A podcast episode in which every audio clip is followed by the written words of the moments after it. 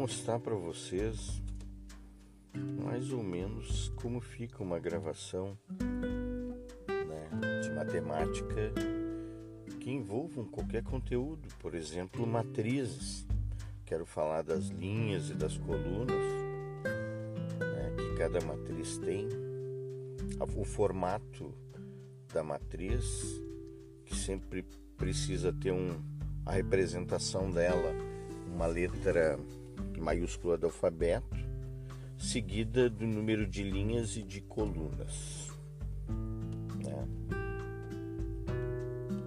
E a representação dessas linhas e dessas colunas através das letras I e J.